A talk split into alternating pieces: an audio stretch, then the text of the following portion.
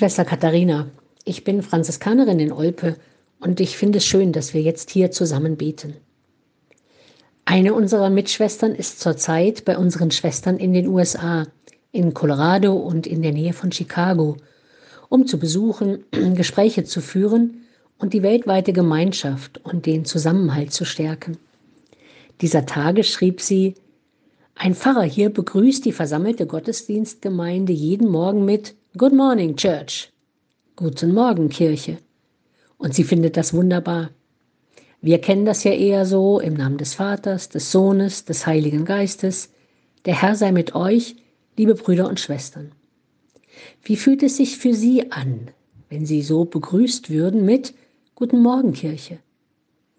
Sind Sie sich immer bewusst, dass Sie oder der einzelne Gläubige sind, der zum Gottesdienst kommt, der betet und singt, der das Evangelium hört und die Eucharistiefeier mit vollzieht, ein Teil, ein lebendiger Stein im Bau der Kirche sind.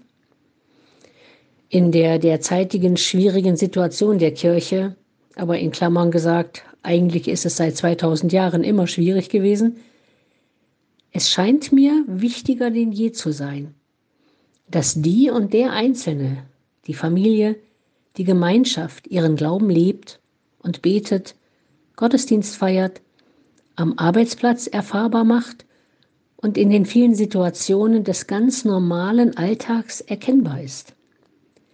Das Good Morning Church ist mir ein Stachel in meinen Gedanken schon seit einigen Tagen und ich frage mich, wie ist das?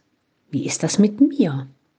Bin ich als Teil der Kirche zu erkennen, nur weil ich Habit trage, weil ich viel bete und jeden Tag zum Gottesdienst gehe?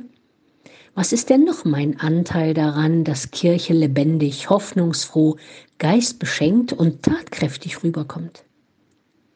Mir scheint, darüber nachzudenken und zu reflektieren, aber diese Frage vielleicht auch mal mit dem Mitmenschen zu besprechen, ist eine ziemlich herausfordernde Aufgabe, aber glaube ich sehr reizvoll. Probieren Sie es mal. Good morning, Church. Guten Morgen, Kirche.